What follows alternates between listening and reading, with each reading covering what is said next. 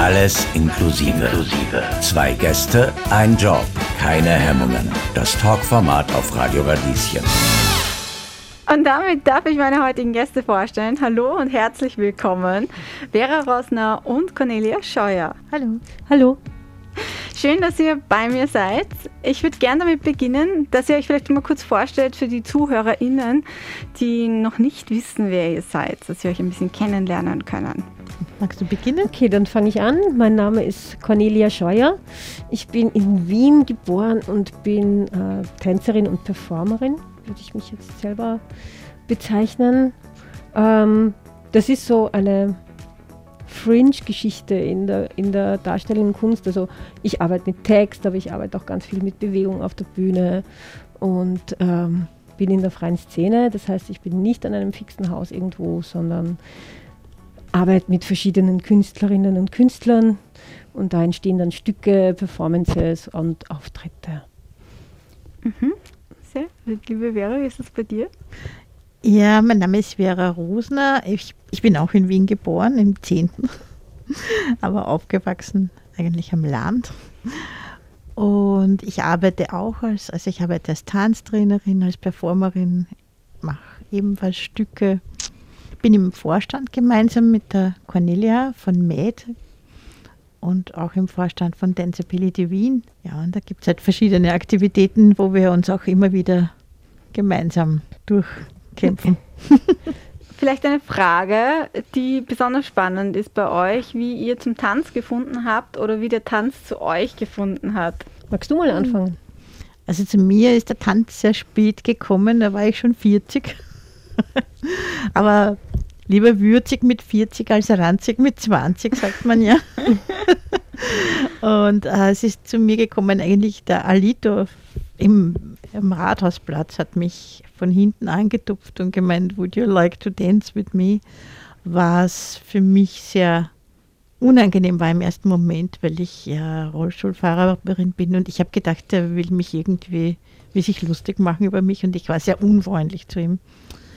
Und mein Freund hat dann eben seine Visitenkarte doch genommen und hat dann so recherchiert. Und das Jahr drauf war ich dann bei Impulstanz bei diesem Kurs und habe mir eigentlich überhaupt nichts vorstellen können, weil für mich mit, mit meinem Körper war das irgendwie nicht in meiner Vorstellungskraft, dass ich vom Tanz einmal, dass ich einmal Tanz mache überhaupt. Ja. Und das war dann sehr interessant.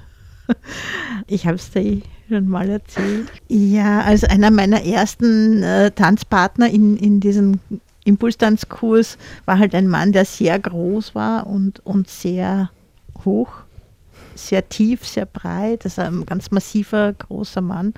Und wenn man, wenn ich jetzt im Rollstuhl sitze und ich habe so raufgeschaut zu ihm, ist es natürlich auch eine interessante Perspektive. Und es hat geheißen, es gibt jetzt eine Übung mit Berührung und ich bin da gesessen und habe darauf geschaut, Entschuldigung, äh, bitte, äh, ich habe da so weiche Knochen und da muss man aufpassen und meine Wirbelsäule, weißt du, kein Gewicht. Weil der hat Lernschwierigkeiten gehabt und hat nicht gewusst, was ich jetzt will von ihm. Also, und dann hat eben die Musik angefangen und ich bin jetzt so ganz uh, steif im Rollstuhl gesessen und er hat so ganz sanft meine Hand genommen und hat mich so wirklich wie auf Samt durch den Raum geleitet und, und das war einfach wirklich der Tanz meines Lebens irgendwie. Ich habe mir gedacht, boah, wenn das geht, also das, dass ich dem das rübergeschickt habe, ohne dass er versteht, was ich sage, dann, dann muss ich das machen, ja. Und das war so mein. Und wahrscheinlich hast du also gehabt in deinem Leben. Halt viel früher. Du bist ja, nicht so ein Spätzünder wie. ähm, bei mir war es, ich glaube, auch so eine Geschichte vom wegen äh, am richtigen Moment, am richtigen Ort sein. Ja, also so wie bei dir am Rathausplatz. Ähm, ich äh, wollte ja immer ans Theater. Also ich wollte eigentlich Schauspielerin werden, dann hat mich aber keine offizielle Schauspielschule genommen wegen der Behinderung. Und ich habe immer wieder gesucht und gesucht, äh, ja, auch in Laientheatergruppen und diese Geschichten. Und irgendwann bin ich dann einfach, weil ich von zu Hause ausziehen wollte und auch studiert habe, bin ich in eine Studenten-WG gezogen. Also wir waren zu fünft, davon waren drei Menschen mit Behinderungen. Einer davon mit Lernschwierigkeiten, den kennen vielleicht die ältere Generation noch, das ist der Christian Polster. Und wir haben uns einfach den Haushalt geteilt, wer was konnte, der hat das halt übernommen. Und der Christian hat dann einen Choreografen, den Daniel Aschwanden, kennengelernt und hat mit ihm zu tanzen begonnen. Irgendwann wollte dann, nachdem die schon eineinhalb Jahre miteinander gearbeitet haben, sind die dann auf einen Workshop gefahren. Und der Daniel hat mich und eine Kollegin, die Elisabeth Löffler, einfach gefragt, ob wir mitkommen wollen. Und das war für mich das erste Mal, dass ich so äh, auch Tanzpartner hatte, wo ich das Gefühl hatte, ich werde nicht immer nur von denen rumgeschupft, weil ich auch eine sehr leichte Person bin und sehr klein, sondern dass das ein gegenseitiger Austausch ist, ja, dass das eine körperliche Kommunikation ist, die auch eine Selbstermächtigung ist, ja, die man als, ähm, sage ich jetzt mal, Frau mit Behinderung nicht so lernt, wenn man aufwächst. Ja. Und plötzlich habe ich da irgendwie, ich habe meinen Körper selber das erste Mal ästhetisch empfunden in dieser Kontaktimprovisation. Ja, und, und der erste Workshop, der war wie ein Trip. Ich war eine Woche lang high. Mein Körper hat so viel Glückshormon ausgestoßen, dass ich irgendwie wie einen Meter über dem Boden dahingeschwebt bin. Ja. Sehr schöne Beschreibungen von euch beiden. Also anscheinend ein sehr intensives Erlebnis auch.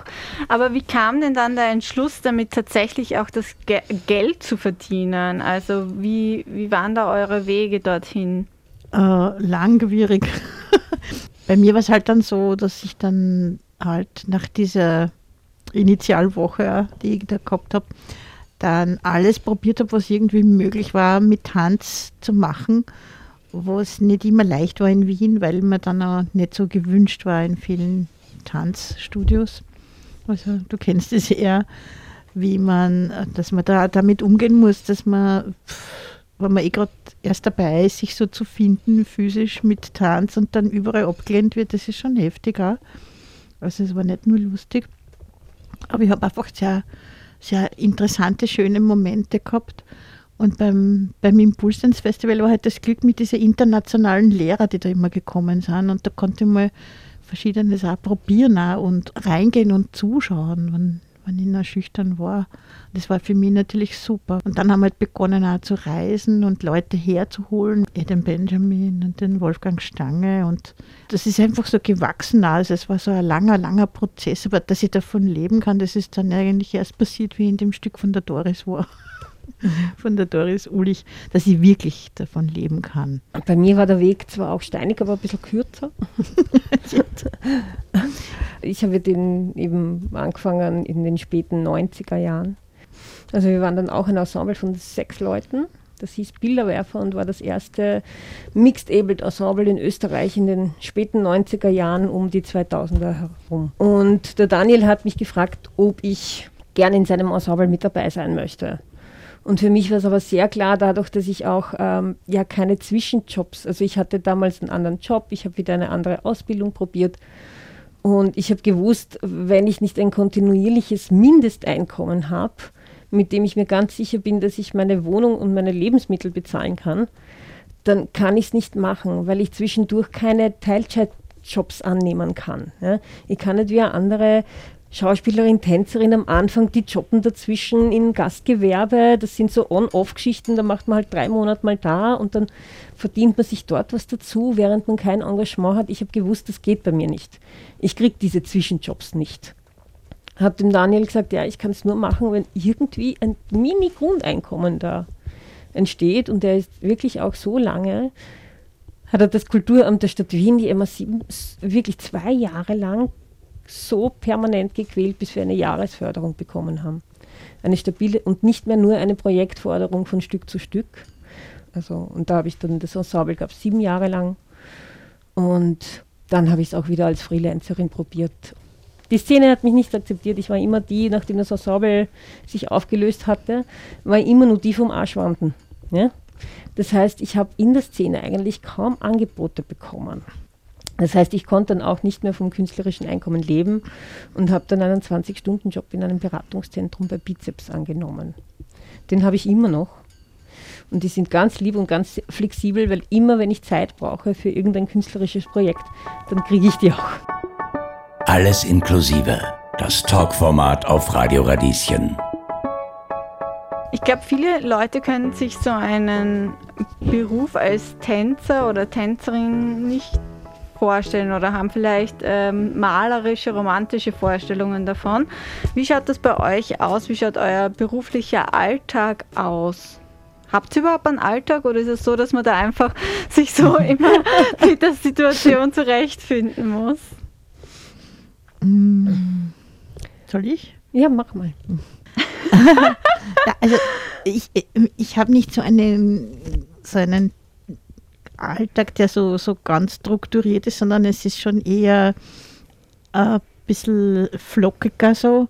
Und also ich, hab, ich, ich, leite am Freitag eine offene Gruppe, am Dienstag ein fortgeschrittenen Training, bin im Vorstand eben von MAD und Ansibility, habe da die Vorstandstätigkeiten immer. Wir machen Lobbyings, äh, Proben, äh, Showings, äh, das Schulprojekt Mellow Yellow. Also wir haben total viele Dinge und man muss irgendwie immer so, so wach und lebendig sein und immer dabei sein. Es ist nicht so ein Job, wo man sich hinsetzt wie, weiß ich nicht, auf irgendeinen Routinejob und dann irgendwas abarbeitet, sondern du musst eigentlich immer äh, so frisch und wach sein. Und es kostet schon viel Energie auch, aber es bringt auch so viel Energie. Also es, so würde ich das beschreiben. Und natürlich ist Tanz die Freude meines Lebens, aber es gibt natürlich auch diese ganzen rundherum Sachen, dass man tanzen kann, muss man halt auch ein Studio mieten und einen Vertrag machen und Förderungen kriegen und das heißt, es kostet auch rundherum Arbeit und ja, die, die, die Stunde auf der Bühne ist dann eigentlich die kürzeste Zeit. Na, bei mir ist es so, dass ich ja äh also ich habe auf der einen Seite eben durch diese 20 Stunden schon ein bisschen einen stabilen Alltag, der aber immer heftig durchgewirbelt wird mit allen Dingen wie eben das äh, Schul, äh, Schulprojekt mit äh, der Vera und eben da bin ich jetzt mit einer neuen Partnerin, wo wir eine kleine Performance und den Schulaktionstag vorbereiten. Da probe ich jetzt, dann kommen dazwischen immer wieder Angebote. Ich habe einen sehr lieben Kärntner Freund, also eigentlich ein, er lebt in Wien, aber er hat ganz viele Aufträge in Kärnten und fragt mich dann auch immer wieder, ob ich da mit ihm was machen will. Also mir purzelt es den Alltag immer durcheinander, weil ich dann halt auch meine Kunstprojekte machen möchte. Und ich liebe es zu proben. Also es ist nicht nur der Moment, die Stunde auf der Bühne für mich oder die zwei oder drei, sondern ich liebe es, in einen Proberaum zu gehen, ja, und dort anzufangen, zu experimentieren, zu improvisieren, äh, zu üben. Ja. Ähm, ich, ich liebe es, mit anderen Leuten zu arbeiten. Also Solo ist für mich das Schlimmste. Ich liebe es, eine Partnerin oder viele Partner auf der Bühne zu haben. Und, und ich bin ja, ich, von mir aus würde ich ja sagen, ich bin ja chronisch, ein chronisch gelangweilter Mensch. Das heißt, ich liebe es, an Projekten zu arbeiten und da ganz intensiv. Und, und dann kommt wieder was Neues. Ja? Also das ist voll mein Ding. Ja? Und man muss dranbleiben. Man hat keine Zeit, dass einem Fahrt wird. Ja? Weil es einfach, man ist auch gefordert. Es, es gibt, ähm, es ist immer man selber, dass man sich einbringt. Ja? Also man kann sich schwer mal zurücklehnen, weil ja, klar ist man auch manchmal müde oder ich, es gibt nichts Sacheres wie technische Proben am Theater. Ja? Aber das ist halt das, wo jede Branche seine schönen Momente hat und halt das, was dann halt Arbeit ist. Ja? Technische Proben am Theater, Lichtproben und ich weiß nicht was, sind halt dann Arbeit. Aus. Die muss auch sein. Ja. ja. Hm. Du hast zwischendurch auch gelacht und das bestätigend genickt. Ja. Ihr kommt aber beide ursprünglich aus äh, Berufen oder Branchen, bevor der Tanz zu euch gekommen ist, ähm, die klassische Bürojobs waren, wenn ich das richtig in Erinnerung habe aus den Vorgesprächen. Ähm, wie war das denn dann, sich quasi von so einem klassischen Job zu lösen und auch damit mit der Sicherheit, die man ja, also habe ich zumindest das Gefühl, dass, man, dass viele Menschen sehr sicherheitsbedürftig sind. Äh, sich da zu lösen und dann wirklich in einen künstlerischen Beruf einzutauchen, wo man vielleicht erst auch vor kurzem überhaupt die Kunst so für sich kennengelernt hat. Wie gesagt, äh, es war ja am Anfang bei Ensemble schon so die Bedingung, dass da eine gewisse finanzielle Absicherung da ist. Und bei mir war es immer mit fliegenden Fahnen. Also ich habe jeden Bürojob, jede Ausbildung ja, hinter mir gelassen und gesagt, ja, ich mache das jetzt. Also es war immer, es war immer mit Freude, mit Aufregung, auch mit Risiko verbunden, aber, aber nie mit Bedauern. mhm. Ja, bei mir war es auch so. Natürlich, ich war ja schon älter. Also Conny hat ja jünger begonnen. Uh, und ich habe natürlich schon einen Job gehabt und ich habe ganz, ganz gut verdient als Qualitätsmanagerin und so. Und das war natürlich dann, uh, wie ich gesehen habe, ja, das, das geht sich jetzt nicht mehr aus mit ein bisschen, das ist nicht ein bisschen Freizeittanz für mich, das wird immer, also das, das, ich brenne für das, habe ich natürlich zuerst einmal reduziert und dann reduziert und dann irgendwann hat die Firmenleitung gesagt, naja, was müssen jetzt nur reduzieren? Jetzt mal, du musst immer entscheiden auch, nicht? Und also ich habe jetzt dann doch den Job ganz minimal behalten dürfen, dass ich halt nicht mehr ganz wenig mache. Und jetzt bin ich ja im Vorstand von MED, wo wir auch angestellt sind. Das hilft natürlich auch, dass man eine gewisse Grundsicherung hat, weil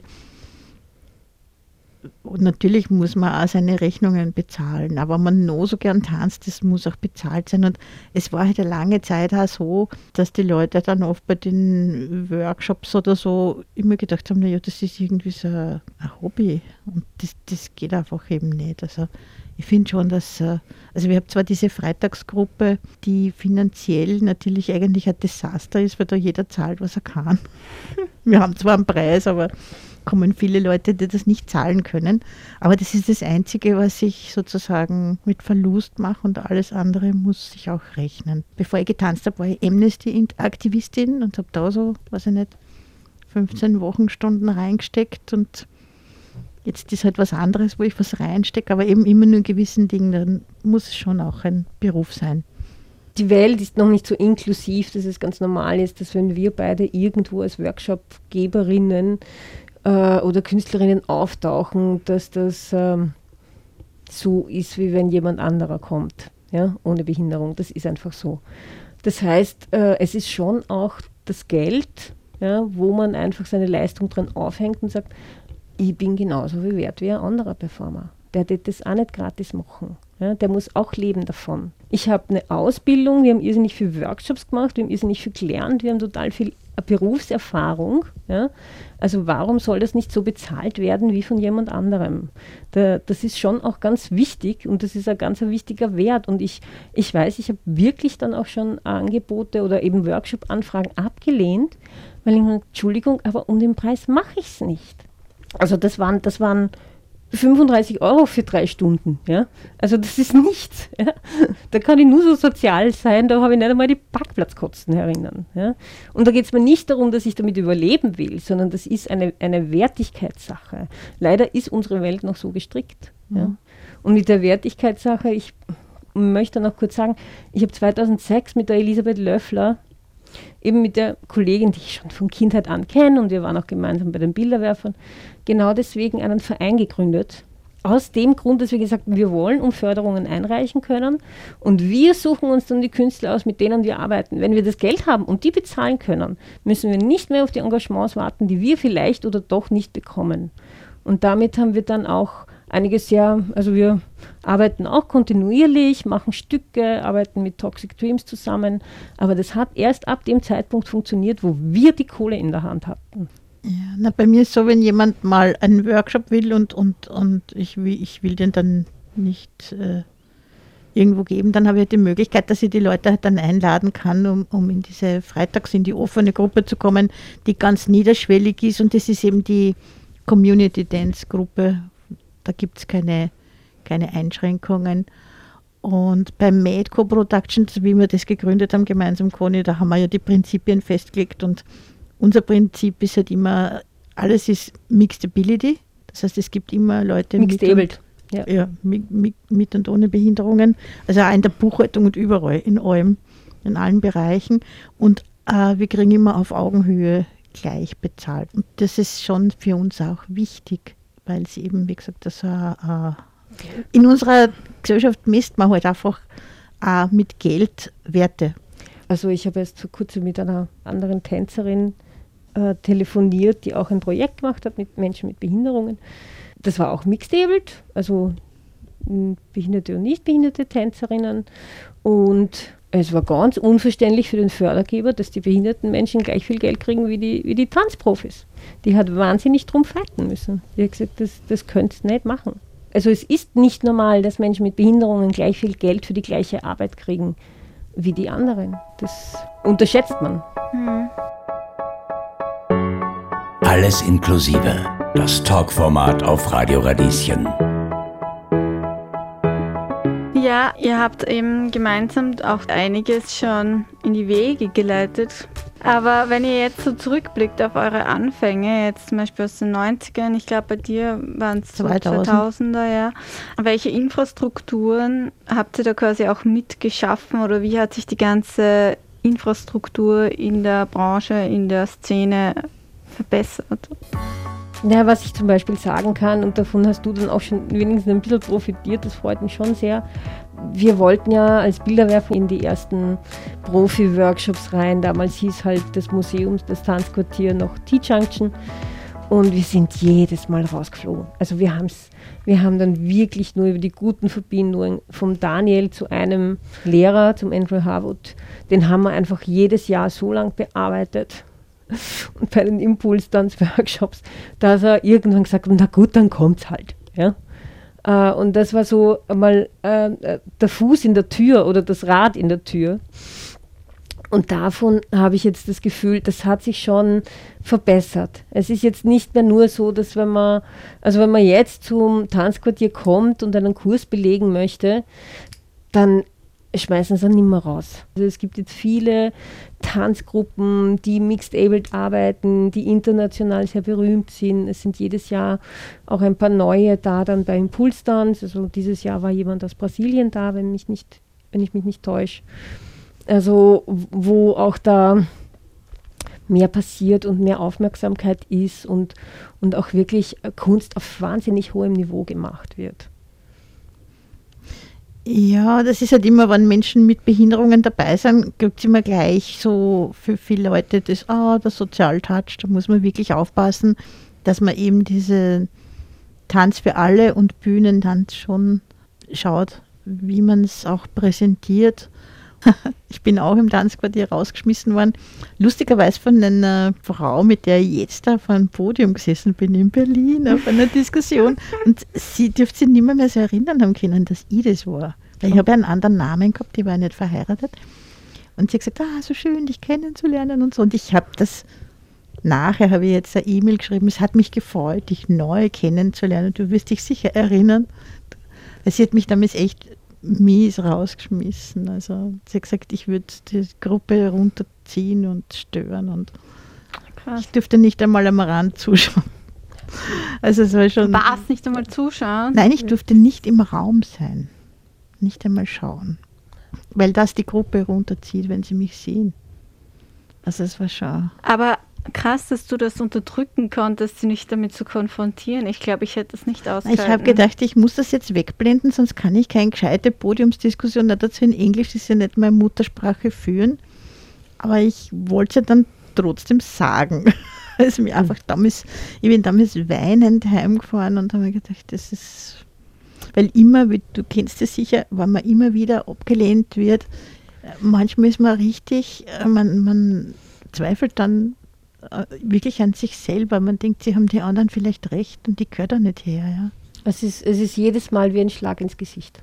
Also es ist eine Diskriminierung äh, auf so offene Art und Weise und dass man dann gesagt kriegt, ja, du drückst das Niveau, also es ist mir auch passiert, ja, also wo ich wirklich bei den Tanzlehrern gemerkt habe, die haben einfach Angst, dass, dass sie das Niveau der Klasse nicht halten können. Also ich bin mhm. auch schon heulend raus, wirklich wütend raus wurde von einem Lehrer, weil etwas bei mir nicht so war wie bei den anderen, so quasi wie ein Volksschulkind in die Ecke gesetzt. Ja. Wirklich, das waren Studierende. Ich habe gedacht, was passiert mir da jetzt gerade? Also, ja.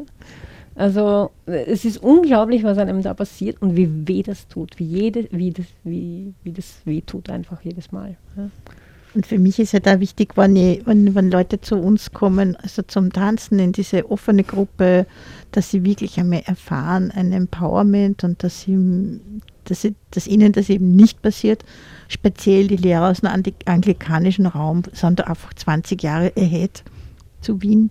Weil in England gibt es so, wenn eine, ein, ein Künstler Förderungen bekommt, ist das oft so, dass er einen Teil dieser Förderung auch in die Community bringen muss. Das heißt, die arbeiten dann mit alten Menschen in Institutionen. Das heißt, die sind auch die Künstler sind das, die haben nicht mehr so viel Angst, wenn sie jemand sehen in einem Rollstuhl. Offen gesagt, wenn wir beim Impuls dann in diesem Café draußen sitzen und unseren Kaffee trinken und es kommen die Tanz-Tanzleute raus mit diesen trainierten, perfekten Körpern, die schauen uns an wie eine Horrorvision. Ja. Die wollen sowas wie uns ja nicht sehen. Und erst über das gemeinsame Erleben, dass man miteinander dann in einem Workshop ist und dass man dann miteinander vielleicht auch Schwierigkeiten überwindet und Spaß hat und dann ändert sich erst das Bild. Das heißt, wenn wir nicht sichtbar sind, sind wir nicht dabei. Also dann sind auch die Nächsten nicht dabei. Wir hm. müssen mhm. sichtbar sein. Ja, ich sehe das auch so. Also es ist jetzt vielleicht beim Puls dann eher schon normaler, dass wir da, dass wir da sind und im Café sind, aber man merkt natürlich auch, wer setzt sich dazu, wer nicht. Ja. Und was im anglikanischen Raum noch ist, ja, und auch im amerikanisch anglikanischen Raum ist es so, dass äh, die haben ja ganz starke Antidiskriminierungsgesetze. Das heißt, die dürfen aus einem Kurs keinen wegschicken. Das heißt, die setzen sich ganz anders damit auseinander. Die sind ein ganz anderes Unterrichten gewohnt, nämlich das wirklich auch sehr individuelle Geschichten auch anpassen zu können. Und das bringt mich dann wieder zu unserem Schulprojekt, ja, wo es um eine inklusive Schule geht und wir in den, in den Workshops auf die Kinder eingehen, die da sind. Ja, und ich nicht mit einem vorgefertigten Workshop-Konzept in eine Klasse komme, sondern schau, wer ist da, wer mag was. Es ist Diversität, also es geht jetzt nicht nur um äh, Kinder mit Behinderungen, sondern es ist ja auch, es ist ja, die Klassen sind ja inzwischen ganz anders gemischt. Das sind ja auch nicht mehr nur eine Altersgruppe. Ja, also da, da habe ich eine zweite Klasse und habe aber 14-, 15-Jährige drinnen. Ja? Also das ist ja auch anders. Was mir am Mello Yellow an dem Schulprojekt auch so gut gefällt, ist auch, dass in der Schule halt alle Kinder und Jugendlichen, also es geht ja von sieben bis zur Uni, und du hast quasi alle, alle Gesellschaftsschichten auch und alle sozialen Schichten und du erwischt quasi mal irgendwie alle und das gefällt mir recht gut, weil natürlich etliche sind nicht interessiert. Es gibt ein Schimpfwort, bist leicht behindert. Und äh, ich finde es sehr witzig, wenn wir dann kommen und wir sagen ja nicht, da gibt es jetzt einen Tag mit Menschen mit Behinderungen und ohne, sondern die Lehrerinnen sagen den Kindern, es gibt einen Tag mit Tanz und dann kommen wir, also in unseren, nicht wird miteinander, sondern in unseren Mixed Able Teams mit unseren Partner, Partnerinnen und die Kinder schauen einmal blöd, ja. Die denken sich, was, was ist jetzt? Ja? Man denkt, wir haben einen Tanztag. Da schlafe ich schon sehr, uh, da bin ich schon aufgeregt die, die Nacht ja. davor, ja. ja. Aber hast du dann das Gefühl, also mm, wie stellst du dich das selber drauf ein? Ist es dann für dich, nimmst du das dann auch wohlwollend an, die Situation? Oder ist es dann auch manchmal so, dass du denkst, pff, jetzt ist es schwierig, schon wieder so eine Situation? Ähm, puh, naja, es, es, es gibt halt alle möglichen Arten von Situationen natürlich. Also äh, die Performance zum Beispiel von Franz Bölster und von mir beginnt damit, dass er mit mir, dass er den Rollstuhl schiebt, wie so ein Krankenpfleger und wird immer schneller und rennt und rennt und rennt. Und auf einmal schmeißt er mir einen Rollstuhl und sitzt sie rein und, und sagt, hallo Kinder oder irgendwas. Und ich sage, sag mal, spinnst du? Was geht's noch? Und dann ist natürlich mal die ganze Aufmerksamkeit da auf was ist da los, ja. Und dann beginnen wir Gespräch, wie wir zu tanzen begonnen haben. Und während wir reden, äh, beginnen wir dann auch uns zu bewegen und, und, und, gemeinsam zu tanzen. Und das ist quasi der erste Teil. Äh, das ist die Informance, nennen wir das. Das ist ein Performance-Teil, um die Aufmerksamkeit der Kinder, Jugendlichen zu kriegen. Und das hat jetzt so diese Aktionstage, die wir da anbieten, haben alle die gleiche Struktur. Also auch Conny und Sabina oder Conny und Romy haben diesen Informance-Teil. Das ist ganz anders.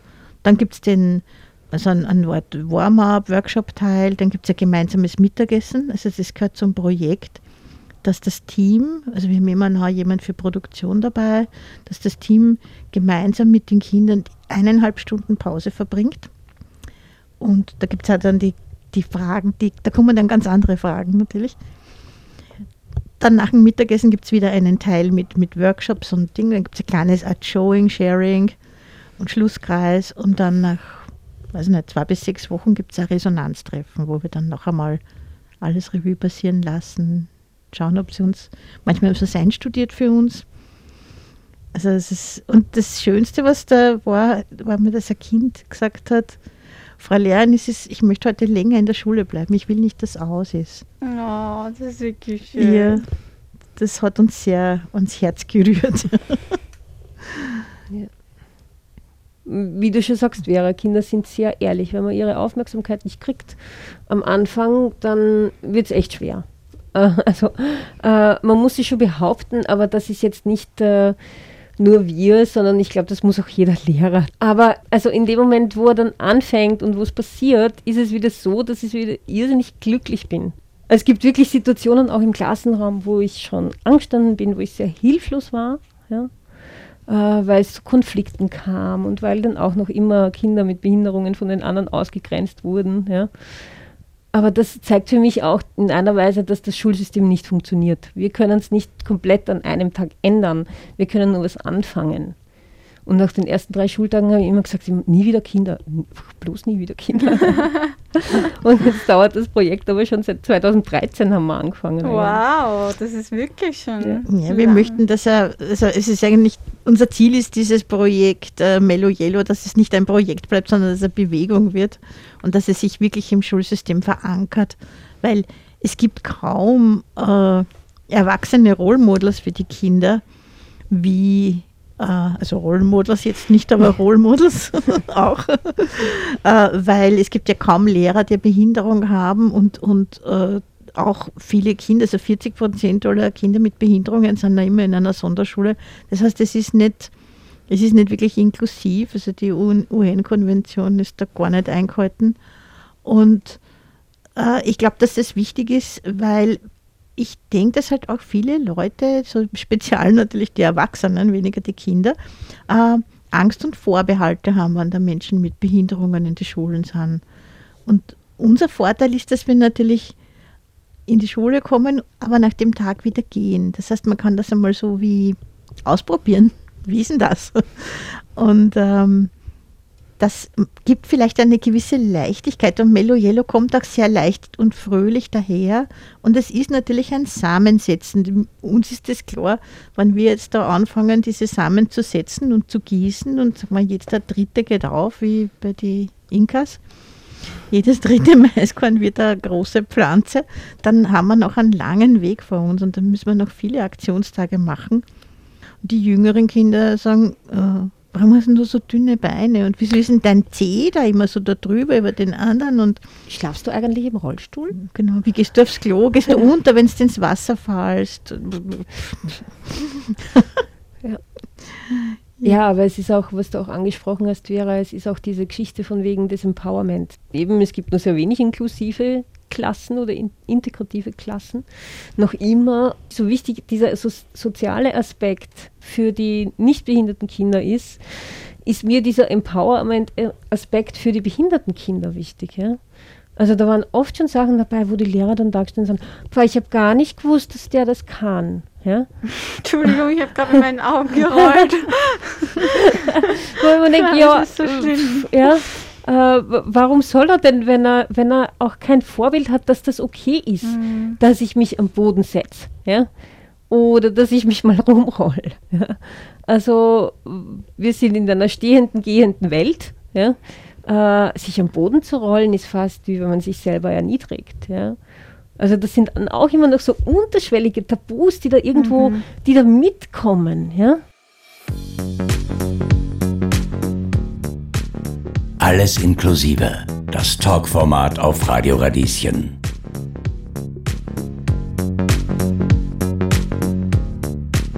Ja, wolltest du noch was sagen? Also ich habe ich hab in einer U-Bahn habe ich einmal eine Klasse getroffen, wirklich Teenager. die klassischen Teenager. Und es ist einfach immer noch so, dass wenn ich in der U-Bahn war, ich werde zumindest einmal angeschaut. Also mit, mit äh, zwischendurch Befremdung oder Neugierde oder was auch immer. Mindestens einmal werde ich von einem Menschen angeschaut, der in die U-Bahn einsteigt, wenn ich auch drinnen bin. Und, und das war so ein ganzer, eine ganze Klasse. Und die waren einfach so mit sich beschäftigt. Die sind über mich drüber gestiegen, wie sie zum Platz wollten. Das hat ja noch überhaupt nichts ausgemacht. Die waren auch nicht irgendwie äh, unsicher oder was auch immer. Und ich habe mir gedacht, aha, spannend, die verhalten sich mir gegenüber ganz anders als sonst. Und kommt der Lehrer auf mich zu und sagt, gell, Sie waren bei uns in der Schule, bei einem Aktionstag. Und ich habe ihn angeschaut und gesagt, glaube ich nicht, weil ich hätte mich an die Kinder erinnert, an die, an die Schüler, Rednen. Aber ich glaube, das war ein Schulaktionstag von der Elisabeth Löffler, die ja auch in einem Team ist. Und das ändert sofort was. Ja? Es ändert sofort etwas. Ich habe halt oft das Erlebnis auf der Straße mit, mit, mit eher mit, mit Eltern, wenn dann, wenn du denen entgegenkommst mit dem Rollstuhl und sie kommen da entgegen mit den Kindern, dass sie dann die Kinder oft so wegreißen und sagen, gib acht, dein Rollstuhl, siehst du nicht, dein Rollstuhl, gib acht, mach Platz oder so, ja. Und du hast dann sofort das Gefühl, du bist irgendwas Gefährliches. Und da kannst du genauso freundlich lächeln. Mit der Maske geht es ja eh schon gar nicht mehr. Da kannst du nur mehr mit den Augen lächeln. Aber es ist dann irgendwie schon verhackt. Mhm. Das tut mir echt leid, weil ich denke, ja, ich fange dann immer mit den Kindern zum, zum Blödeln an. Also ich winke ihnen dann zu und grinse sie an, eben mit oder ohne Maske, je nachdem wie es geht. Ich äh, versuche dann wirklich irgendwie so das Kind wieder zu enttraumatisieren. ähm, ein Thema, das ja bei vielen Jugendlichen vor allem auch Thema ist und wahrscheinlich auch bei euch Thema war, ist das Thema der eigenen Körperlichkeit und Selbstwahrnehmung des Körpers.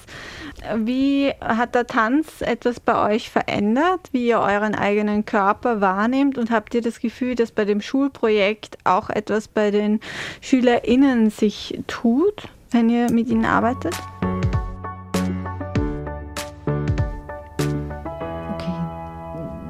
Ja, also bei mir hat sich, hat sich eben sehr viel verändert.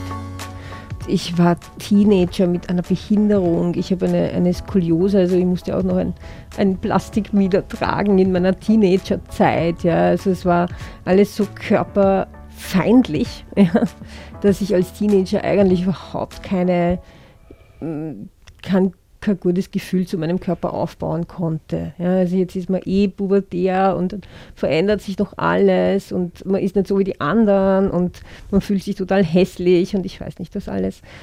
Und, und dann, wie ich zu tanzen begonnen habe, eben war das wirklich das erste Mal für mich so, wow, mein Körper kann wirklich auch ästhetisch sein. Und kann mir Spaß machen und Freude. Vorher habe ich halt ganz viel, als Kind habe ich ganz viel Physiotherapie gekriegt. Also mein Körper war immer Arbeit. Das war immer Aufwand. Ja, das war nie lustvoll. Ich bin auch ein Sportmuffel. Ich mag Sport nicht. ich mag Sport, wenn ich in die Berg komme, um Schnee anzuschauen. dann gehe ich Skifahren. Und das hat sich halt mit dem, äh, mit dem Tanzen wirklich um 180 Grad gewendet. Ja. Und da habe ich dann wirklich auch ein, ein, Körperbewusstsein entwickelt, war stolz drauf, ja, habe mich attraktiv gefunden, auch im Alltag. Wie nimmst du das wahr, Vera? Ja, also in meiner Pubertät habe ich meinen Körper auch gehasst. Also ich war sehr unglücklich und ja, meine beste Freundin war bildhübsch und, und hat dann auch immer so Miniröcke getragen und ich habe so dünne Beine und so Schienen gehabt und also ich, ich, war sehr, ich war sehr unglücklich. Also. Und äh, wenn ich keine Bücher gehabt hätte, also wenn ich nicht gelesen hätte, wäre ich, glaube ich, gestorben, weil damals war mein Fluchtwelt das Buch. Und wie ich dann zum Tanzen gekommen bin, habe ich, also ich, mein Körper hat zwar noch immer nicht so ästhetisch gefunden, das Erlebnis wird noch nicht so gehabt. Aber ich habe das erste Mal so das Gefühl gehabt, dass man mit seinem Körper einfach einen Spaß haben kann, egal wie das jetzt ausschaut. Und sobald man diese, diese, dies, dies, diese ewigen äh, Filter eben, dieses ewige, was denken sie die anderen und wie schaut das aus, wenn ich den Hintern da wegstrecke und wie ist denn das? Und sobald ich das geschafft habe, wegzubeamen, habe ich einfach die Urfreude gehabt und das war wirklich, äh, mich echt so geflasht, ja. Das war für mich schon irre. Und ich glaube, wenn du in der Schule bist und eben mit so einem Körper, den eigentlich eben sich niemand wünscht, niemand möchte unsere Körper haben. Ich habe in Berlin auch gesagt, ich gesagt, mein Körper will ihr nicht haben. Und alle haben so geschaut, habe ich gesagt, nein, nein, seid ehrlich. Haben sie alles. und die kennen deinen Po nicht. und dann ist es halt irgendwie so gewesen, dass ich hoffe, dass das bei manchen, ich erzähle es auch auf den, den Mädels speziell, dass ich meinen Körper eben nicht mengen habe mit diesen ganzen Vergleichen. Jetzt gibt es ja noch viel mehr Vergleiche, wenn man mhm. nur Bravo gehabt als Vergleich. und meine beste Freundin. Aber, aber jetzt, da hat es ja halt auch Dorfschönheit gegeben und viele waren nicht die Dorfschönheit, okay. Aber jetzt ist es urschwierig. Ja. Ich habe jetzt mit meinen Kollegen darüber gesprochen, diese Anerkennung des Imperfekten überhaupt im Leben zuzulassen. Jeder möchte immer irgendwie bestehen in alle Belange. Und das gibt es eben nicht, das geht eben nicht. Da kannst du nur unglücklich zurückbleiben. Ja. Mhm. Dann würde ich jetzt zu einem Element kommen, das immer gegen Ende in der Sendung ist. Bin schon gespannt, was ihr davon haltet. In diesem Moment werde ich nervös, was ihr davon halten könnt. Und zwar heißt dieses Element. Was fragst du Deppert? Und es geht um Vorteile der Berufsgruppen gegenüber.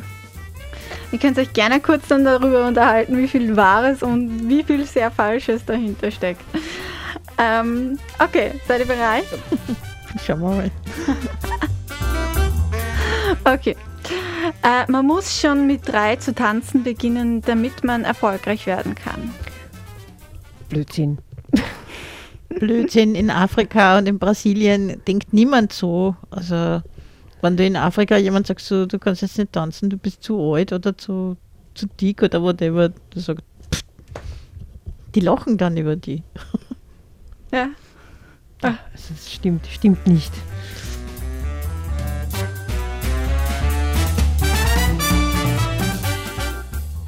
Okay. TänzerInnen sind von Natur aus entweder sehr dehnbar oder haben Rhythmus im Blut. haben Feuer im Blut. oder du in die Räder, kannst du erinnern? Ja, genau. Ähm, Conny hat eine Performance gemacht, wenn ich träume, fangen meine Räder Feuer. Oh, was hat sich mhm. schön Dann habe ich sie anzünden. Wirklich? Ja. oh, ähm, äh, na, oder? Können muss, sondern wenn man, wenn man gerne tanzt, dann hat man auch ein Gespür dafür. Ja? Aber ich würde es jetzt nicht, nicht total verallgemeinern. Ich tue mir total schwer mit mhm. Choreografie und Takt halten. Also wirklich.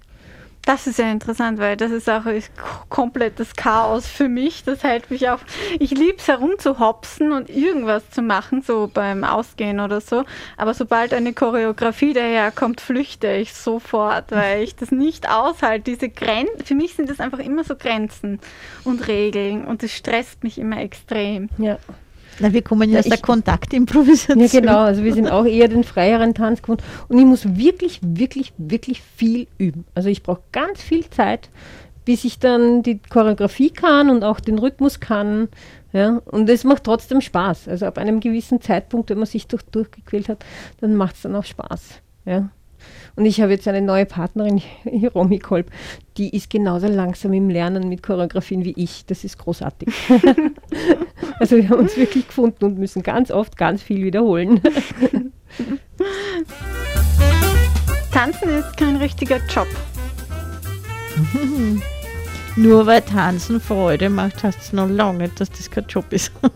Und es ist ja auch, äh, es ist ja auch nicht nur Freude, weil du hast auch diese, du hast auch diese, diese Tränentäler, wo du durch musst, wo du das Gefühl hast, du jetzt wirst es nicht schaffen und es wird nie gut und du probst und also es gibt auch diese dunklen Momente oder wenn du ein Stück aufgeführt hast und dann ist es fertig und dann fällst du in dieses tiefe Loch und dann, dann brauche ich wieder Georg zum Trösten.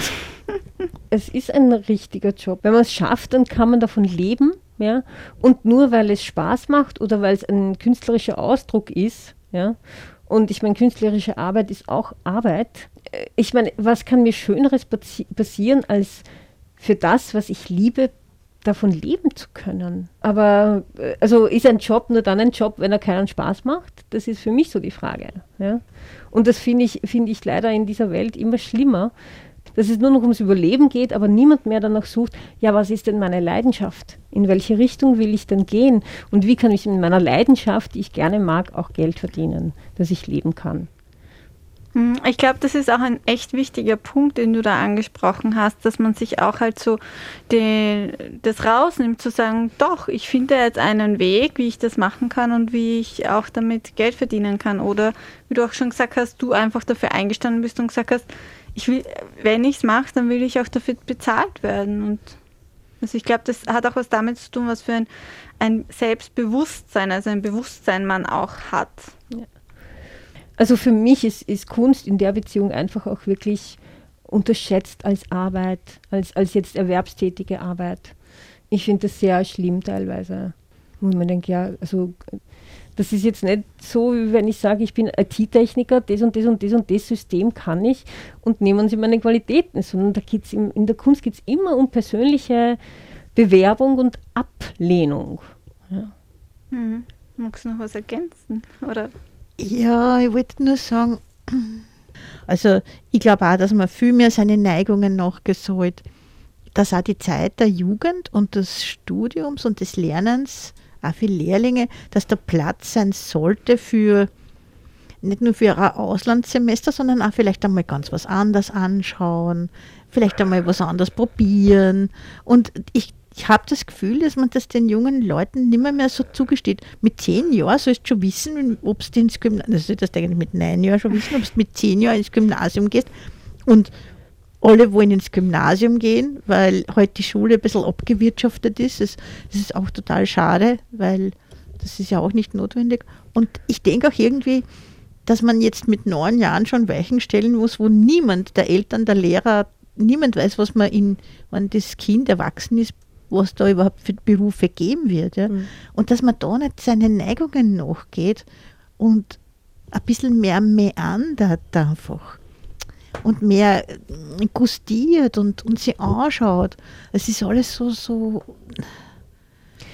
so, so gerade Linien gibt es eigentlich nicht. Ja, und mit ganz viel Druck einfach auch. Also das schafft ich, ich bin halt, Menschen. Ich bin halt im Studium gemeandert.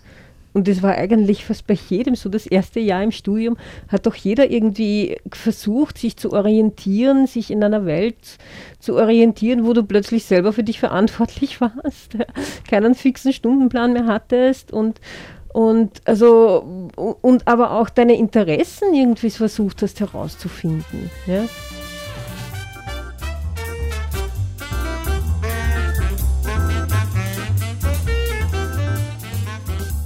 Ähm, ich mache nur schnell weiter. Es gibt leider noch zwei, die können wir ganz schnell beantworten. Okay. Das erste ist, ähm, im Tanz gibt es äh, Body Shaming. Also das heißt, man muss einen tollen, äh, durchtrainierten Körper haben, sonst hat man da keinen Platz. Also, Entschuldige. Entschuldige. Ich würde sagen, ja, es gibt und man muss sich einfach mit sehr viel Selbstvertrauen darüber hinwegsetzen. Ja, und es gibt natürlich auch Künstler, die das äh, thematisieren, ebenso wie die Doris, die auch ihren, ihren eigenen Körper dort zur Diskussion stellt in vielen Performances auch. Und hm, ich glaube auch, dass man das, das, das Bodyshaming, was soll ich dazu sagen, du hast eben einen Körper. Du kannst aus dem Körper nur raus, wenn du stirbst. ähm, und ich benutze meinen Körper gern. Also ich, ich verwende ihn, es ist auch ein Arbeitswerkzeug, um mich auszudrücken.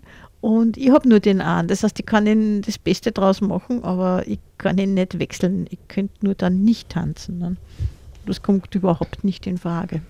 Mhm. Na, mir gefällt daran, dass wir das eigentlich, wenn wir an einem Kurs teilnehmen oder wenn wir auf der Bühne sind, das ganze Ding einfach extrem hinterfragen.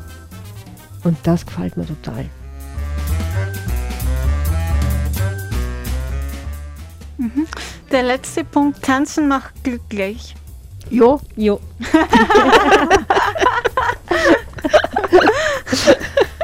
ja, Was sonst? Ich habe es mir schon gedacht, dass das der schnellste Punkt sein wird.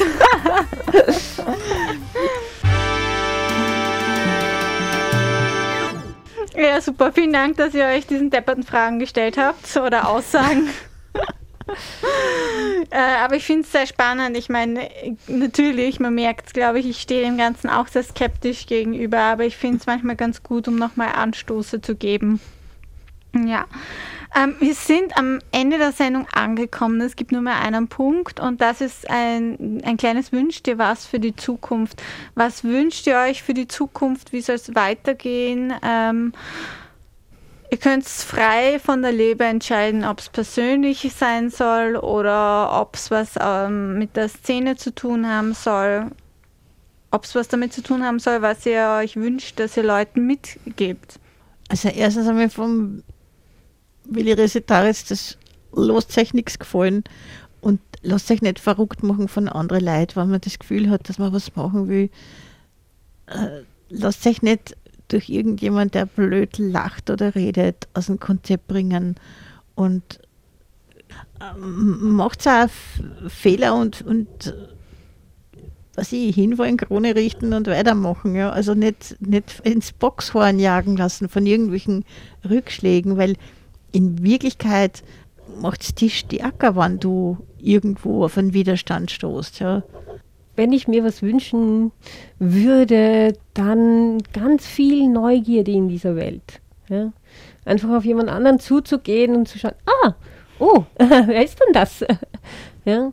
Und Mut auch in dem Sinn, wie es die Vera meint, so von wegen, ja, go for your dreams, ja? leb deine Träume. Einfach zu schauen, ja, was, was will ich, was macht mich glücklich und eben Widerstand macht auch stark. Und sie sagen, ja, na und trotzdem. Ja. Mhm. Ja. Vera, du wolltest noch sagen? Ja, mir ist nur eingefallen, dass jetzt, äh, sie haben jetzt ältere Leute gefragt, so am Ende ihres Lebens, so, so ganz alte Leute, über ihr Leben und, und so. Und den meisten hat nicht so sehr leid getan, was sie gemacht haben oder was sie falsch gemacht haben, sondern was sie nicht gemacht haben. Hätte ich, also man soll auch nicht sich ständig so, so viel fürchten weil es endet das Leben mit dem Tod. Das ist das Einzige, was ganz sicher ist. Und vor dem braucht man sich dann auch nicht fürchten, da kannst du eh nichts machen. Also ich denke wirklich, dass man, dass man nicht so viel Angst haben sollte vor, ja. vor allem. Sich ausprobieren, sich mit Spaß und Freude ausprobieren. Ja. Und sich selber vielleicht auch den Druck nehmen. Das habe ich so, genau. so eine Lebensweisheit ja. von mir noch. Also auch so diese Geschichte von wegen, was, was, äh, es muss nicht perfekt sein. Ja? Auch so diesen Perfektheitsanspruch mal zu lassen ja? und zu sagen, no, und ich lerne das gerade, ja, oder ich mache das halt gerade, oder freundlich zu sich selber sein und zu sagen, okay, ich habe es wenigstens ausprobiert und hat halt nicht funktioniert, okay, davon geht die Welt nicht unter, aber jetzt probiere ich was anderes aus, bis ich es halt gefunden habe, was ich bin, was ich sein will, was ich machen will. Und ja. Ja, cool. Falls also magst du noch was sagen, oder? Ja, ich würde sagen, vielleicht ein bisschen mehr Biografien lesen, weil dann sieht man auch, dass viele Künstler, Künstlerinnen und viele andere wichtige Leute auf dem Planeten, wo es halt Biografien gibt, niemand hat oder kaum jemand hat dieses geradlinige Erfolgsleben. Es gibt immer diese Hochs und Tiefs und man, wie gesagt, nach Regen kommt Sonnenschein, also nicht fertig machen lassen. genau.